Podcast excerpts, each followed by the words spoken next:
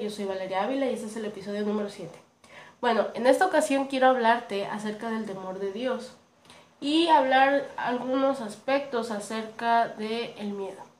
¿Por qué? Yo pensaba que el miedo y el temor eran lo mismo, pero resulta ser que no, que no es lo mismo. Entonces, en esta ocasión quiero hablar sobre eso. Primero que nada, el miedo puede definirse como aquella sensación de intranquilidad que se produce cuando hay un peligro.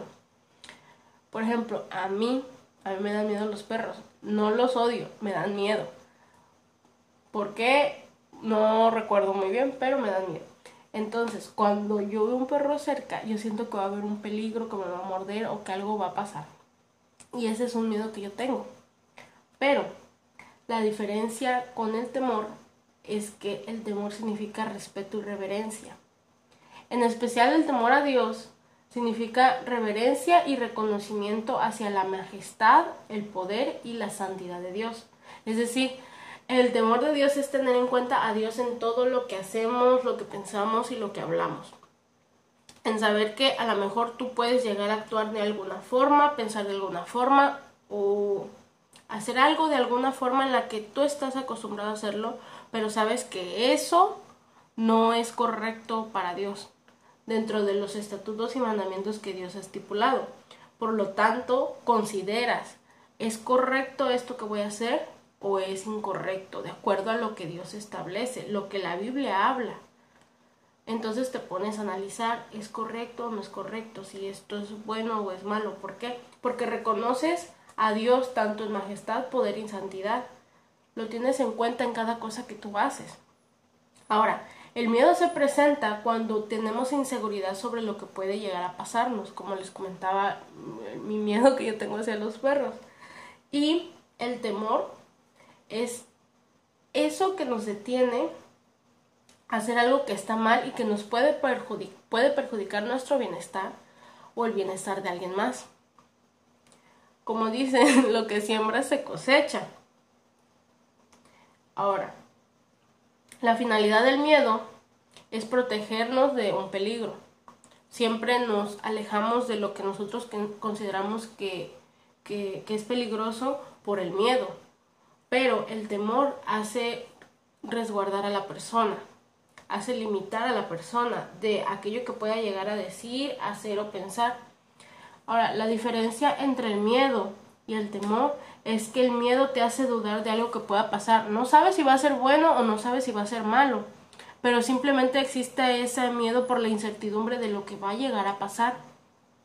Esto es muy común cuando alguien va a emprender un proyecto, un negocio o lo que sea, de que a veces entra ese miedo en, en la persona, por ejemplo, el miedo en mí puede llegar a entrar porque no sé qué va a pasar, no sé si va a ser algo bueno, si voy a tener éxito, si voy a fracasar, si va a haber algo bueno, si va a haber algo malo, qué cosas van a pasar, no sé, porque es una incertidumbre. O cuando nosotros tenemos miedo a algo, que a lo mejor no conocemos lo que es, pero tenemos miedo, porque a lo mejor alguien nos contó que es malo o alguien nos dijo que, que, que eso no era bueno. Pero el temor nos hace pensar que si lo que vamos a hacer es correcto o no. Si a lo mejor yo iba a, a hablar mal de alguien, digo, ¿será que esto es correcto delante de Dios o será que esto no es correcto delante de Dios? ¿Será que es bueno? ¿Será que es malo? ¿Me va a beneficiar? ¿Me va a perjudicar? ¿Qué va a pasar si yo hablo mal de alguien? Ese es el temor de Dios. Saber que esa, esa acción que nosotros llegamos a, a cometer o que llegamos a hacer va a ser va a tener una consecuencia, sea buena o sea mala. El miedo protege, pero el temor limita, porque el temor te detiene de algo que tú puedes hacer para reconsiderarlo. Pero el, miedo aísla, el miedo, eh, el miedo a Dios puede interpretarse de la siguiente forma. Yo lo veo de esta forma y lo he entendido conforme a lo que he estado investigando y lo que he estado viendo y analizando. El miedo más que nada, el miedo a Dios, yo lo he visto muchas veces en mí, en otras personas, que cuando nosotros tenemos miedo a Dios solemos alejarnos de Él, porque pensamos que puede llegar a pasarnos algo malo, porque sabemos que Dios es amor, pero también es fuego consumidor. Así que pensamos más en el fuego consumidor que en el Dios es amor. Y eso es algo no muy bueno, porque generalmente a Dios, y no sé ustedes, pero cuando yo era niña, yo me acuerdo que a Dios me lo presentaban como aquel que te iba a castigar cuando tú hacías algo malo. Que tenías que todo bien para, para que no te fueras a. no te fuera a pasar algo malo, ¿no? Pero Dios es amor y aunque nosotros pequemos y todo, si nosotros nos arrepentimos, Dios nos va a perdonar y Dios va a tener misericordia. Y sí, vamos a tener consecuencias sobre lo que hacemos pero Dios va a tener misericordia de nosotros y vamos a alcanzar su perdón. Ahora, el temor no, no quiere decir que le tengamos miedo, sino que le tenemos ese respeto, esa reverencia. Lo reconocemos como aquel que nos ha amado, aquel que está con nosotros y que ha tenido misericordia de, de nuestra vida. No es lo mismo. Ahora, ¿Qué nos enseña el temor de Dios? Bueno, hay muchas cosas que nos enseña y yo quiero destacar tres aspectos. El primero es la humildad. Cuando alguien verdaderamente le tiene temor a Dios, se somete a Él. Y no es algo como que ahorita sí tengo temor, pero al rato ya no. A lo mejor para esto sí, para esto no.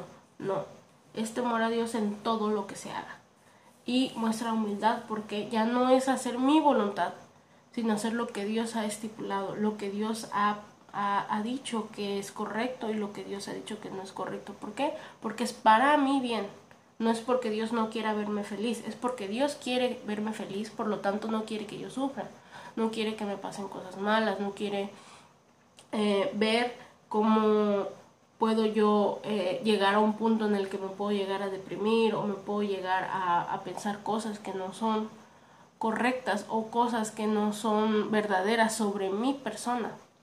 Y es ahí cuando nosotros reconocemos y tenemos esa humildad de entender cuándo es em, necesario hacer algo y cuándo no. Someternos a lo que Él está estipulando.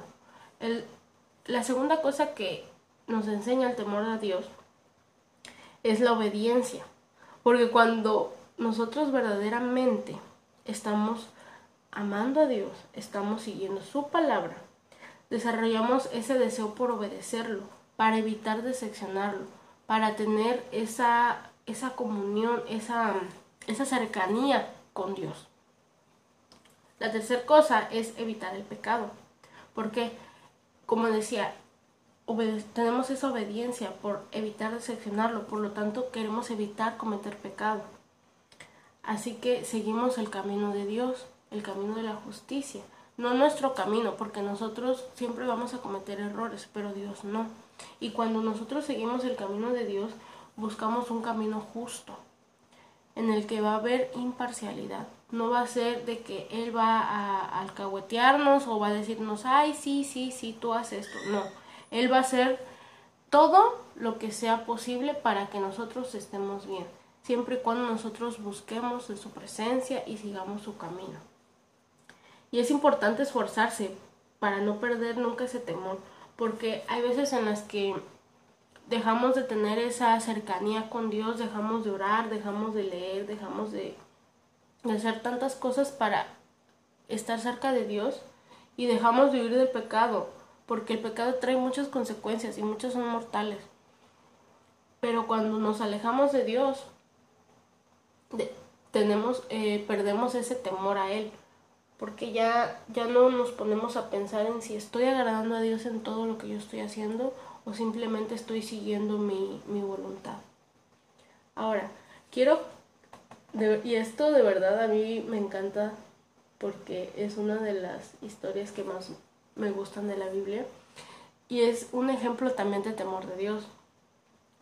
Y quiero hablarle sobre José el soñador. José es el hijo de Jacob.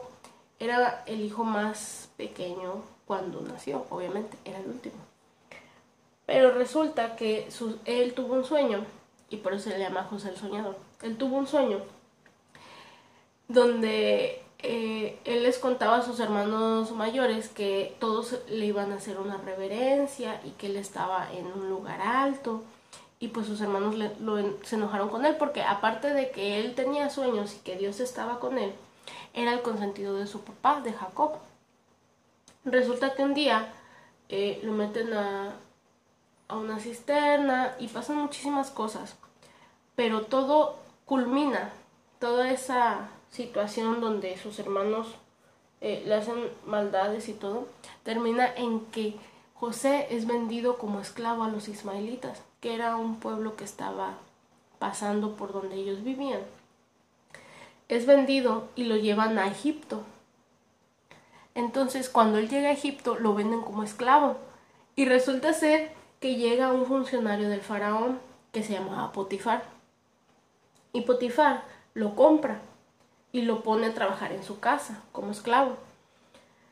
Después, Potifar ve que Dios estaba con José y que José eh, hacía que la prosperidad llegara a la casa de Potifar. Entonces, Potifar lo pone como encargado de su casa.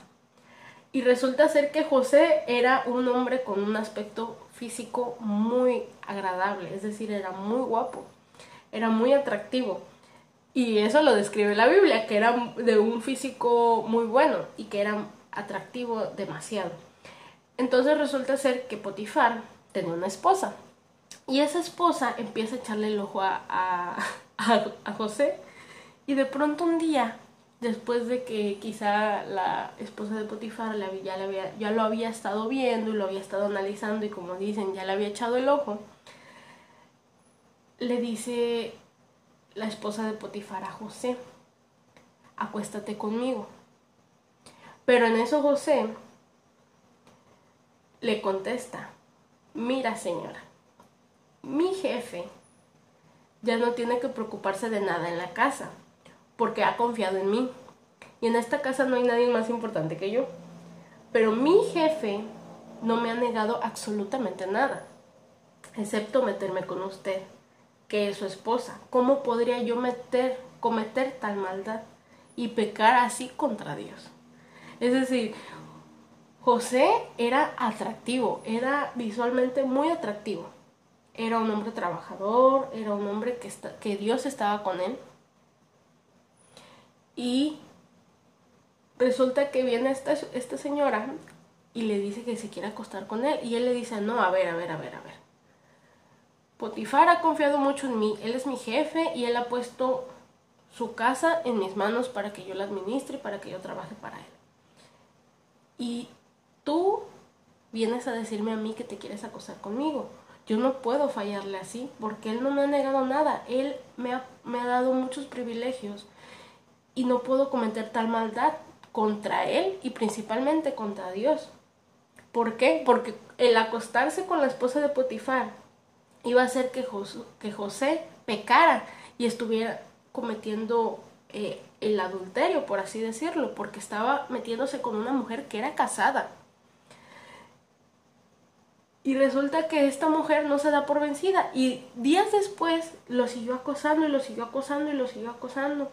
Y que le, y le hacía compañía, iba detrás de él y le decía, mira que esto, que no sé qué, nadie se va a enterar. Y todo esto simplemente tú y yo lo vamos a saber, nadie va a hablar, nadie se va a enterar y mi esposo jamás lo va a saber. Pero Josué se mantuvo firme y la rechazó y la rechazó y la rechazó. Después la mujer inventó que según José, la había querido, por así decirlo, violar. Y es cuando Potifar mete a José, a José a la cárcel. Pero él nunca se arrepiente de lo que hizo. ¿Por qué? Porque sabía que lo estaba haciendo no para Potifar, no para la mujer, sino para Dios. Y sabía que si él llegaba a cometer adulterio con esa mujer, Dios iba a ir de su lado. Y más aún, iba a cometer algo que iba en contra de la voluntad de Dios, algo que no es agradable para Dios. Era tanto el temor que él tenía de Dios, que era un sentimiento impregnado, un sentimiento de amor que él tenía a Dios tan profundo, que consideraba el pecado como una traición o una infidelidad. porque había depositado su confianza sobre él. Dios había depositado la confianza sobre José. Y él, él, era recíproco hacia, ese amor que Dios le tenía a José. Y José amaba a Dios. Porque de lo contrario, José se hubiera acostado con la esposa de Potifar. Y este relato de verdad que a mí me encanta demasiado, porque yo digo, si lo analizamos y vemos, en esta época, eh, el sexo o tener relaciones ya es algo como muy normal. Pero que una mujer venga a un hombre y le, una mujer casada, venga a un hombre y le diga, acuéstate conmigo, y él le diga, a ver, no, y la rechace una vez y la rechace dos veces y la rechace tres veces, es porque verdaderamente ama a Dios. De verdad que ama a Dios, ¿eh? Y a mí me impresionó demasiado porque yo digo, ahorita a las personas, a, a cualquiera, se hace muy fácil el tener intimidad con alguien ¿Y cómo es posible que no nada más la rechazó una vez? Fueron varias veces, porque aquí, porque la Biblia dice que era día tras día que la, lo acosaba y lo, le decía que se acostara con ella, porque ella supuestamente estaba enamorada de él, aunque realmente no estaba enamorada de él, simplemente era algo físico que ella quería con él. Pero él se mantuvo firme. Él sabía a quién le estaba sirviendo no era a Potifar, era a Dios. Trabajaba para Potifar, sí, pero al que le servía era a Dios. Fue una persona humilde, obediente y era una persona que evitó el pecado. Porque como les decía en el primer aspecto de qué nos enseña el temor de Dios, era la humildad. Era reconocer que tenía que someterse a lo que Dios había estipulado y que no era algo pasajero, algo de que ahorita sí temo a Dios y, mañana no. No, no, no, no. Era de que lo iba a hacer aunque le rogara, aunque se le aunque le dijera lo que le dijera, le prometiera las mil y un maravillas, él se mantuvo firme y no, no pecó. Aunque lo metieron a la cárcel, a él no le importó, porque él sabía que él había hecho lo correcto delante de Dios. Y después de eso, de que estuvo en la cárcel, Dios lo honró y Dios lo puso como uno de, de las personas más influyentes en todo Egipto. Y era el más influyente después del faraón. Y ahí es cuando podemos darnos cuenta que a veces, aunque la gente nos diga que está mal o lo que estamos haciendo, ay, qué tonta fuiste, ¿por qué no te acostaste con él? No, él no se arrepintió de no haberse acostado con la esposa, de Potifar, porque sabía cuáles eran las consecuencias. Y como les decía en un principio, todo lo que sembramos, cosechamos. Y si nosotros sembramos algo bueno, vamos a cosechar algo bueno. Si sembramos algo malo, vamos a cosechar algo malo. Así que hay que analizarlo, hay que verlo. Y es algo que se tiene que vamos a estar viviendo día tras día. Todo lo que nosotros pensemos, lo que nosotros hablemos, lo que nosotros hagamos, donde quiera que estemos, tiene una consecuencia. Y si nosotros estamos dispuestos a hacer la voluntad de Dios y tener el temor de Dios en nuestras vidas, debemos de analizar todo lo que hagamos, en cualquier situación. Si esto es agradable o no es agradable a Dios. ¿Es bueno esto que voy a hacer? Va a hacer algo que va a beneficiarme o que, me, o que puede perjudicarme o puede perjudicar a los que están a mi alrededor. Y bueno, este es todo. Hasta aquí concluye el episodio número 7. Espero que les haya gustado. Si gustas puedes seguirme en Facebook e Instagram como arroba luz. Cuídate mucho y hasta la próxima.